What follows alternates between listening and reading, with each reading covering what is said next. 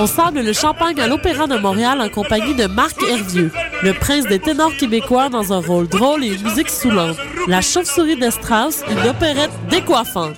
À l'Opéra de Montréal du 26 janvier au 2 février 2013.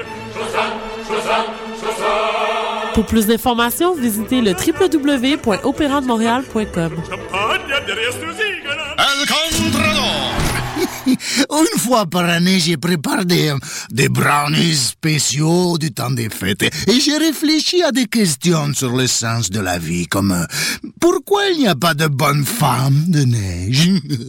Ou comment Kudo peut offrir le plus grand réseau 4G et des offres incroyables sans que vous n'ayez à faire des compromis? Ou est-ce que ces brownies me donnent la bouche sèche? T'es tanné de te dehors? Ben viens te réchauffer au show de la 40e édition du Zoom sur la relève le 11 décembre au Club Soda à 20h. En prestation, Audionaut qui vous fera décoller avec son rock électrisant.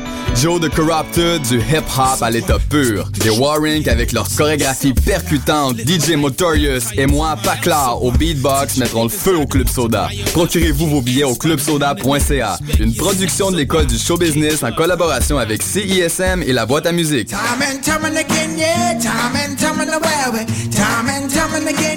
Les productions Nuit d'Afrique invitent tous les artistes de musique du monde au Canada à s'inscrire à la 7e édition des Silidor de la musique du monde. Ce prestigieux concours vitrine est une chance unique de vous faire découvrir et de remporter de nombreux prix. Vous avez jusqu'au 15 décembre 2012 pour soumettre votre candidature. Faites vite, les places sont limitées. Pour plus d'informations, visitez le www.silidor.com.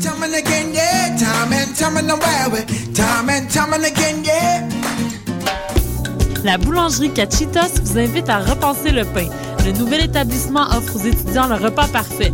Facile à manger, unique au Canada et une grande variété d'expresso et tout ça à 10% de rabais.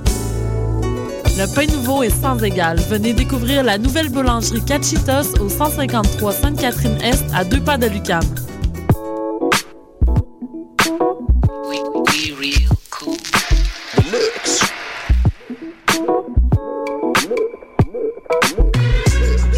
Vous écoutez Choc FM, l'alternative urbaine.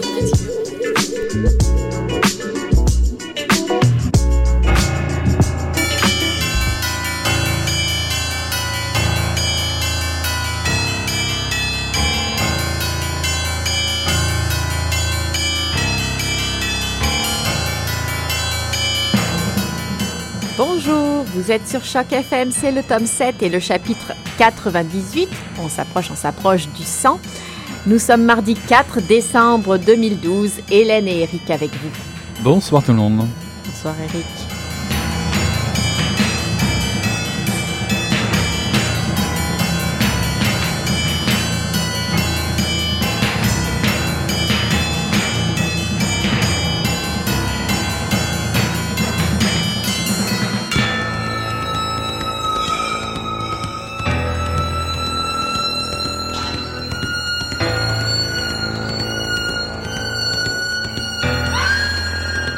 Alors, la pause a été longue, c'était pas une petite pause publicitaire. C'est le moins qu'on puisse dire, ouais. Voici notre retour. Et pour notre retour, nous faisons justement un retour. un retour sur la 35e édition du Salon du Livre de Montréal parce qu'on n'a pas, on ne s'est pas tourné les pouces euh, pendant notre absence des ondes.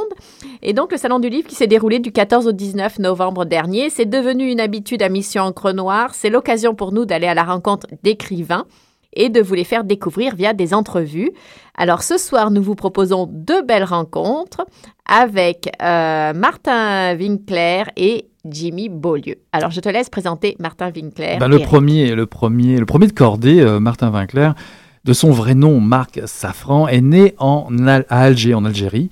Euh, il est arrivé assez jeune en France et il a suivi des études de médecine, une profession qu'il va exercer jusqu'en 1993. Il va se faire rattraper par l'écriture, il va écrire euh, des nouvelles qui vont lui, ouvrir ensuite le monde de l'édition.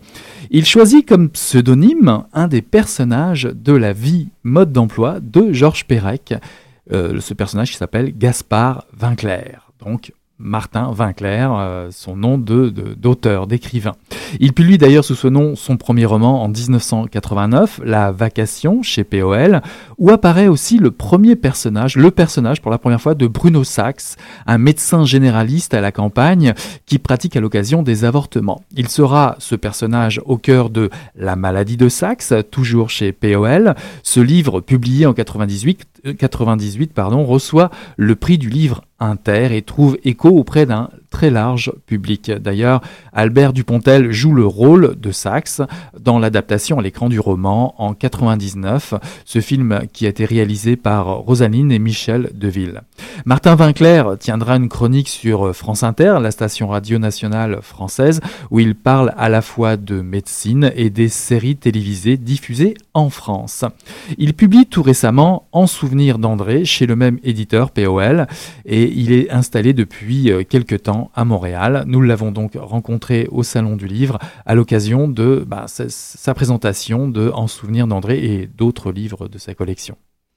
Alors, euh, on écoute euh, Martin Vinclair. Bonjour. Moi, je voulais savoir euh, notamment quel livre vous lisez en ce moment. En ce moment, je lis euh, un livre de Louis Penny qui s'appelle The Trick of the Light. Ma fille, qui a 30 ans, est venue me voir, elle habite à Vancouver, et elle m'a dit J'ai vu ça, je connais pas cet auteur, mais je me suis dit C'est une femme qui écrit des romans policiers qui se passent au Québec, dans les cantons de l'Est, ça va sûrement t'intéresser. Et elle l'a pris donc en anglais. Et je connaissais pas Louis Penny non plus, je suis en train de lire Louis Penny et je trouve ça vraiment bien. Alors comme j'écris des romans policiers aussi, et que mon dernier roman policier se passe à Montréal, et que je voudrais écrire probablement une suite de romans policiers qui se passent à Montréal, j'ai trouvé ça vraiment intéressant de lire ça comme ça. Mais autrement, je lis plusieurs livres en même temps. Je lis un livre de François Bon qui s'appelle Après le livre, qui parle du passage du papier au numérique. Je lis euh, des livres de sciences humaines et surtout de neurosciences sur euh, qu'est-ce que c'est que la perception, qu'est-ce que c'est que la pensée, qu'est-ce que c'est que les sentiments, enfin l'opposition entre la pensée et les sentiments. Alors par exemple Thinking Fast and Slow de, Kahneman, ou bien des livres comment de théorie littéraire darwinienne comme euh, On the Origin of Stories de Brian Boyd ou euh, The Art Instinct de Dennis Dutton. Je lis beaucoup en anglais. Je lis aussi de la littérature. Je lis euh, La première défaite de Santiago Amigorena, qui est un écrivain POL euh, lui aussi que j'avais déjà lu et je suis très content qu'il ait publié ce livre. Donc voilà, je lis beaucoup de choses. Je lis des comic books aussi.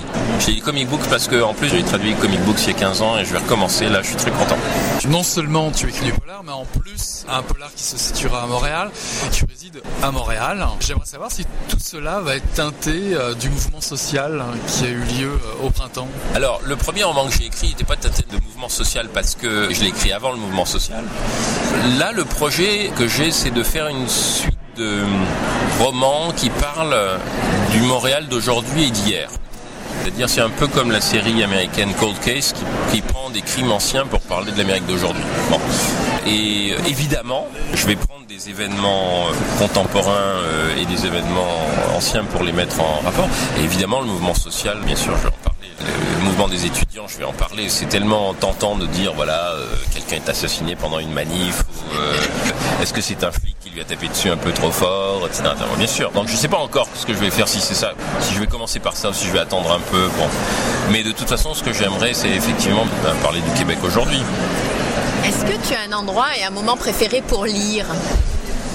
En ce moment, je lis beaucoup dans les transports en commun.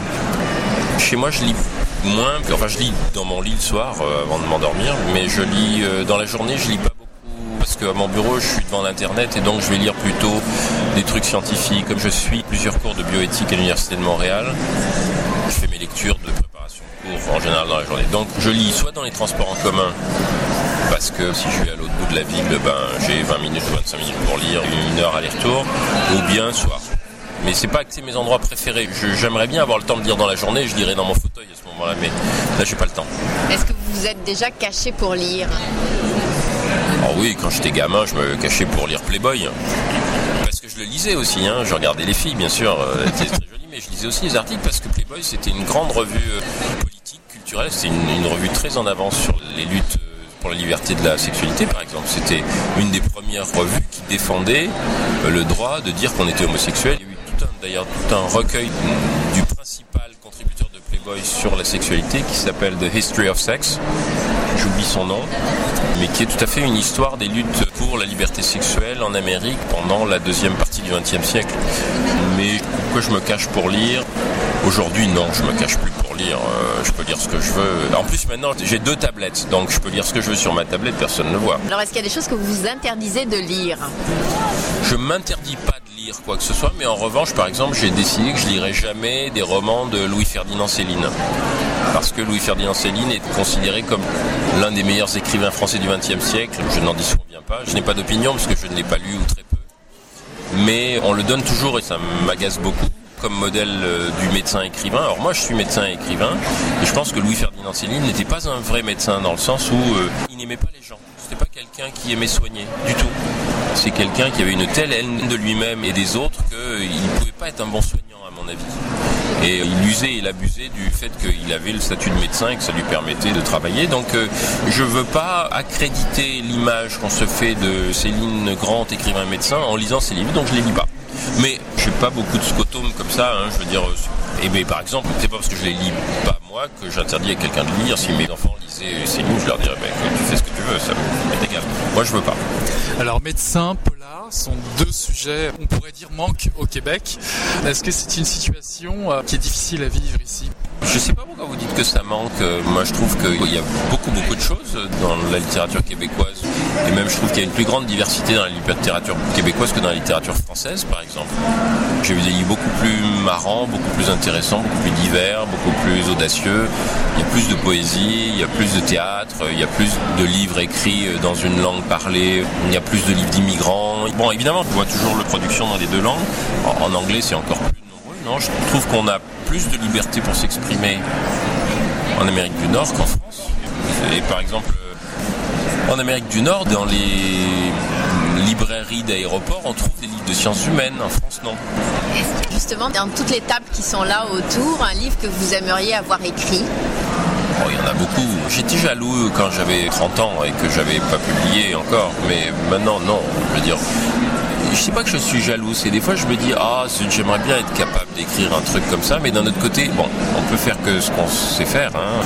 Donc maintenant je me console en écrivant mes propres livres, comme ça va, je suis publié, j'ai des lecteurs, je vais pas me plaindre quand même. En plus je trouve très agréable, en étant écrivain, et donc en publiant les livres que je veux publier, de pouvoir découvrir des livres que j'aurais jamais pu écrire qui sont merveilleux et de me dire ah c'est vachement chouette qu'un tel ait écrit tel bouquin comme le cinéma ou les téléséries ou je suis toujours heureux de rencontrer des choses nouvelles. Mais encore une fois j'ai de la chance. J'écris et je suis publié donc j'ai pas vraiment de frustration sur ce plan là je, me sens plus vraiment euh, voilà en compétition ou jaloux comme je pouvais l'être à 30 ans avant d'avoir publié quelque chose. Vous avez rencontré beaucoup de lecteurs ce week-end euh, au Salon du Livre. Est-ce qu'il y a une anecdote ou des histoires que vous avez retenues dans ces rencontres? Ah, Je pourrais dire que chaque lecteur m'a raconté une histoire. Mais euh, là, par exemple, il y en a trois. Tout à l'heure, j'étais au stand des presses universitaires de Montréal. J'ai publié un livre qui s'appelle Profession médecin de famille. Et il y a une jeune femme qui vient me voir en me disant euh, moi j'ai lu ce livre, ça m'a complètement inspiré, je vais devenir médecin de famille.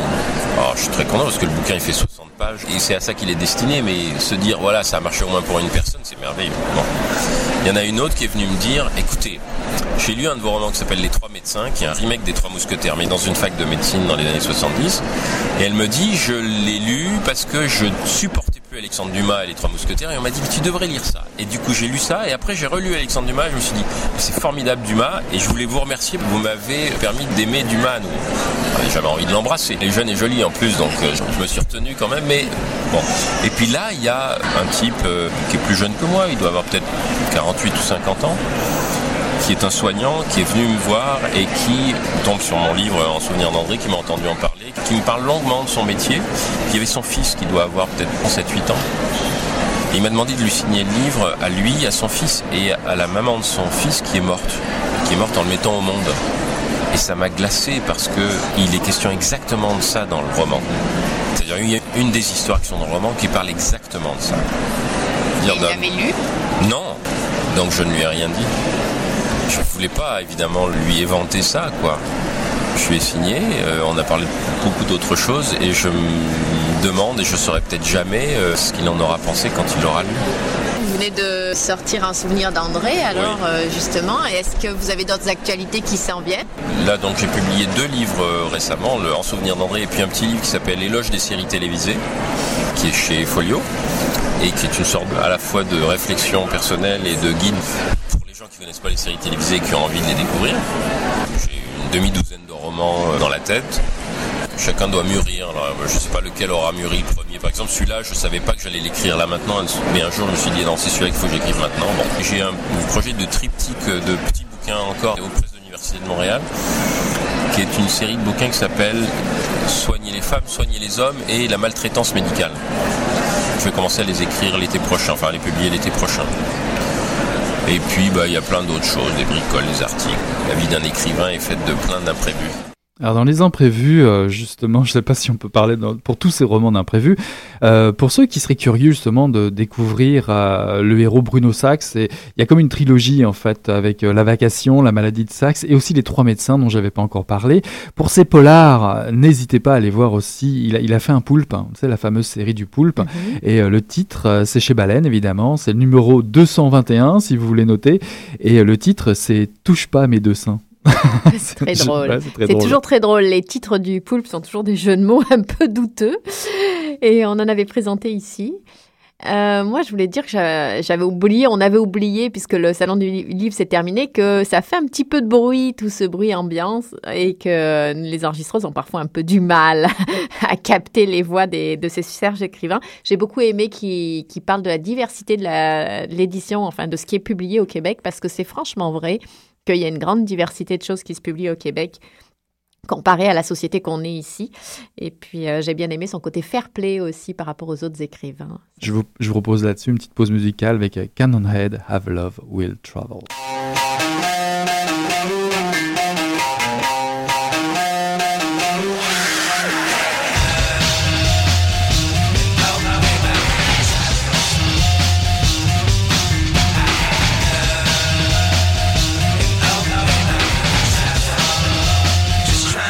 I traveled from Maine down to Mexico to find a little girl that loves me so. No matter, no matter where I be, I'm just looking for a woman that'll satisfy me. I have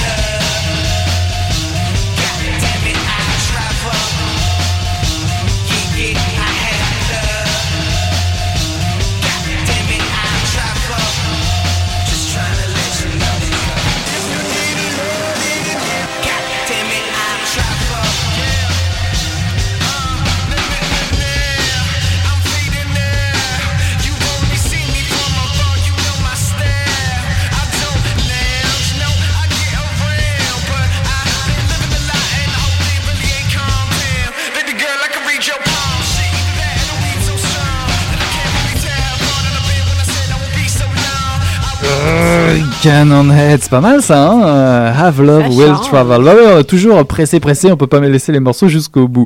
Le deuxième, le deuxième invité à Mission Encre Noire ce soir que nous avons euh, rencontré au Salon du Livre, c'est Jimmy Beaulieu. Jimmy Beaulieu est né à l'île d'Orléans en 74. Cet éditeur et dessinateur de bande dessinée est bien connu des Montréalais. Il a été éditeur pour euh, Mécanique Générale, pour Strips et actuellement c'est l'éditeur de Colosse, cette collection où l'on retrouve des auteurs comme Sophie Bédard, Julie Delporte, Nilso, Marisor, David Turgeon ou Sviane. Côté auteur, il publie euh, ses euh, premiers livres sous ses propres étiquettes. Je pense à Au moral des troupes, Ma voisine en maillot ou Quelques pelures.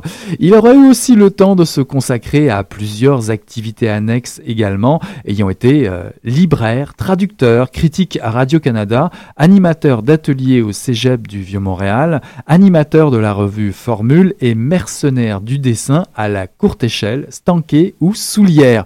Ouf, c'est quand même pas mal, hein beaucoup de métiers, hein. Beaucoup de métiers. Il est également connu pour des albums comme À la faveur de la nuit, comédie sentimentale pornographique que je vous recommande, et Le temps des siestes qu'il présentait justement au Salon du Livre lorsque nous l'avons croisé. On l'écoute. Bonjour Jimmy. Bonjour. Cette année a été euh, chargée au Québec. Je sais que tu as participé à pas mal de projets. Alors un mouvement social et puis un salon du livre euh, de plus. Qu'est-ce que tu retiens de l'année au Québec? Effectivement, je me suis pas mal impliqué dans la grève étudiante, bien impliqué. En même temps, surtout vécu. J'ai pas tant que ça participé. J'ai fait des manifs euh, peut-être euh, deux, fois par semaine ou une fois par semaine. Euh, puis j'ai euh, fait des dessins, tout ça. Mais, j'ai surtout suivi ça de très près. Donc j'ai pas beaucoup travaillé. Mais je pense que c'est payant, payant pas dans le sens monétaire, mais payant dans le sens, euh, je sais pas, de l'avoir vécu à, à plein comme ça. Après ça, bon, il va y avoir des traces de ça dans ce que je fais. Il y en a déjà. Euh, Je suis pas en train de faire un livre là-dessus ou quoi que ce soit, mais le livre que je suis en train de faire, il y a ça un peu en toile de fond aussi, où ça, on voit que ça gronde. Donc c'est pas le sujet, mais c'est utilisé. Donc ça a très certainement enrichi mon imaginaire.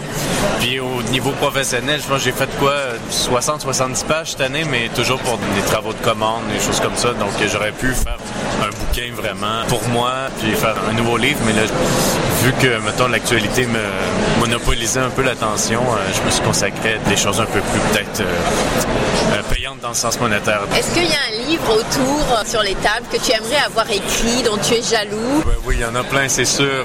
Le premier qui me vient à l'esprit, il est vraiment pas très loin, c'est le livre de David Turgeon, Les bases secrètes, au cartanier, qui est vraiment un livre de bibliophile. Le personnage principal est un collectionneur de bouquins qui, qui pas nécessairement collection pour collection, qui aime vraiment emmagasiner des livres puis se faire un univers de livres autour de lui.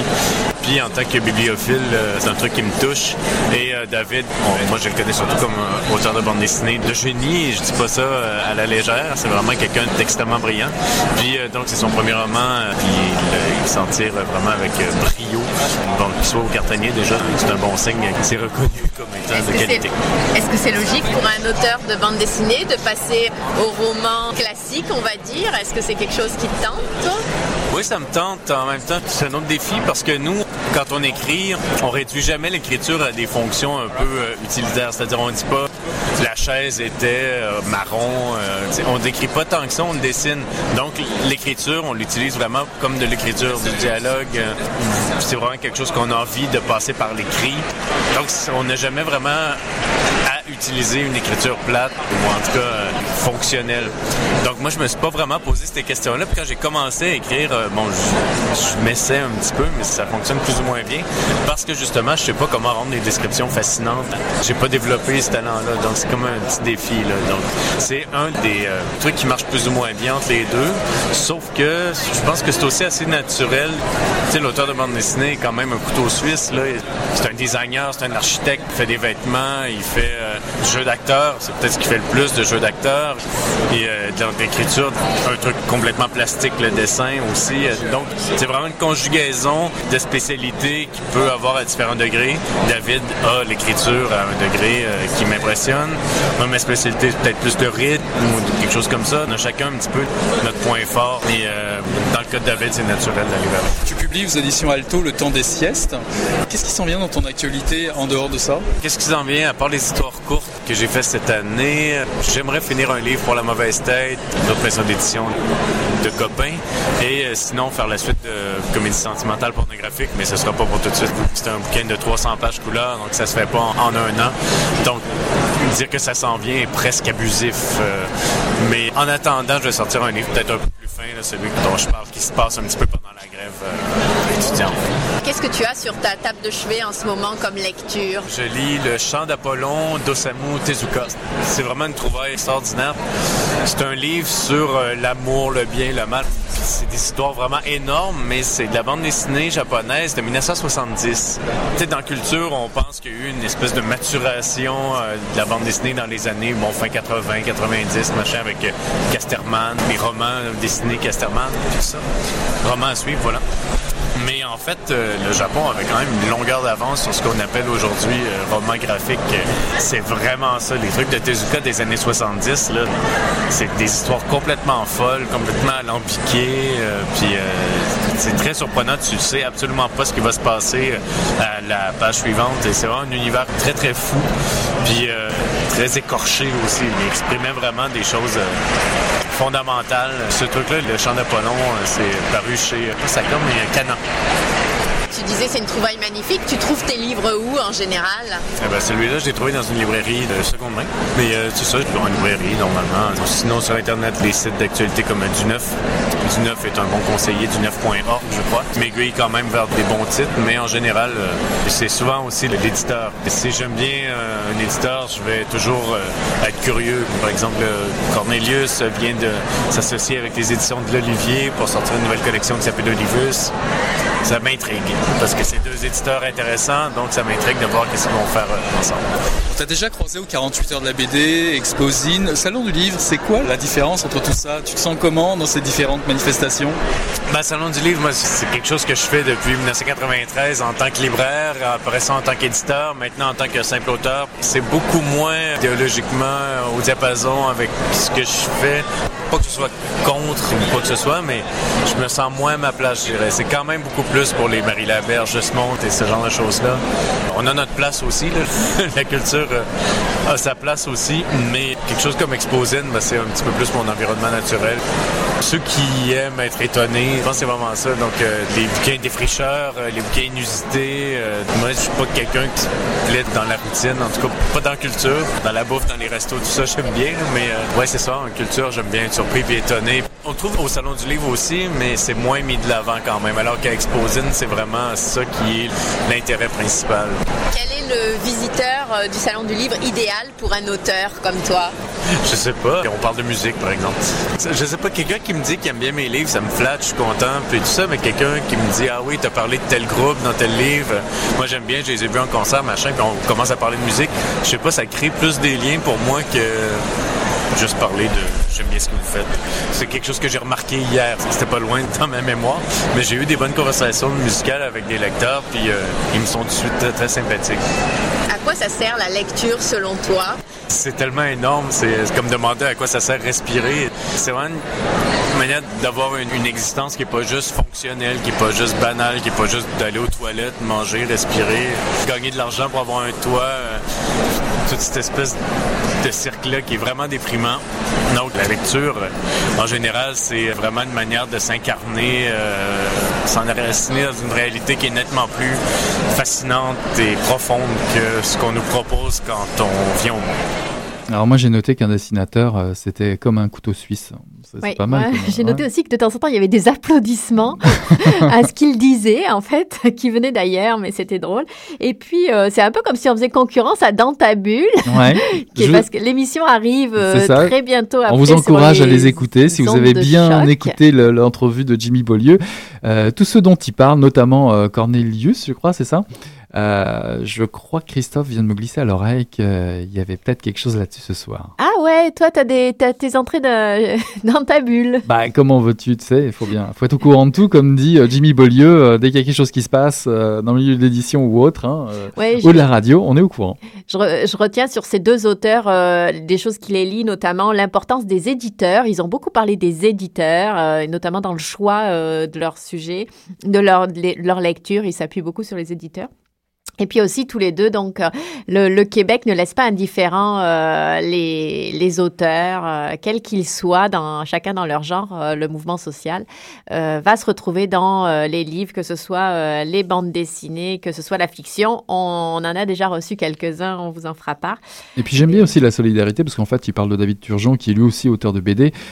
Jimmy Beaulieu, David Turgeon, c'est un peu même combat, parce qu'on en reviendra certainement à un moment, à un moment donné de parler du travail de romancier, d'écrivain de David Turgeon, mais lui aussi a franchi euh, la frontière entre la BD et euh, l'écriture. Voilà, c'est ça. Et puis euh, peut-être que Jimmy fera la même chose prochainement, d'après ce qu'on a pu comprendre. Et d'ailleurs, on a vu qu'en plus, Martin Vinclair traduisait des comics books. Donc il y avait comme une espèce Comme quoi, ils finiront bien euh, parvenir à la radio. la, la boucle est bouclée entre euh, les entrevues. Et, ce qui boucle aussi l'émission du chapitre 98. Euh, 98, bientôt 100, on vous tiendra au courant de tout ça. En tout cas, pour ce soir, tu avais peut-être quelque chose à rajouter? Non, je voulais dire que le prochain euh, salon du livre l'année prochaine aura lieu du 20 au 25 novembre 2013. Et, la prochaine, sera. et la prochaine mission Encre Noire, c'est la semaine prochaine, mardi à 18h30 sur Choc FM, même heure, même endroit. Eh ben, on vous dit bonne soirée et bonne fin de, euh, bonne semaine. Salut Hélène. Salut Eric.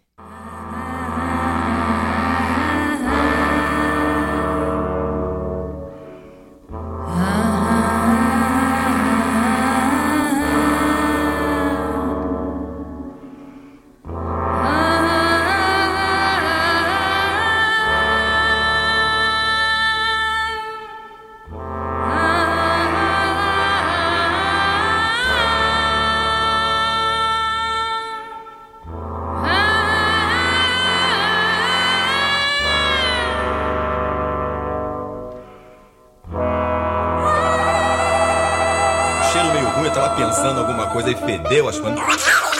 Pô, mas o negócio tava bom, bicho. O negócio tava bom, só quando ele tava tão entupido. olha. Quem diria, hein? Greta Garbo acabou de irajar, hein? É, mas eu tava falando pra você, né? Depois que eu passei a me sentir, aí o negócio ficou diferente.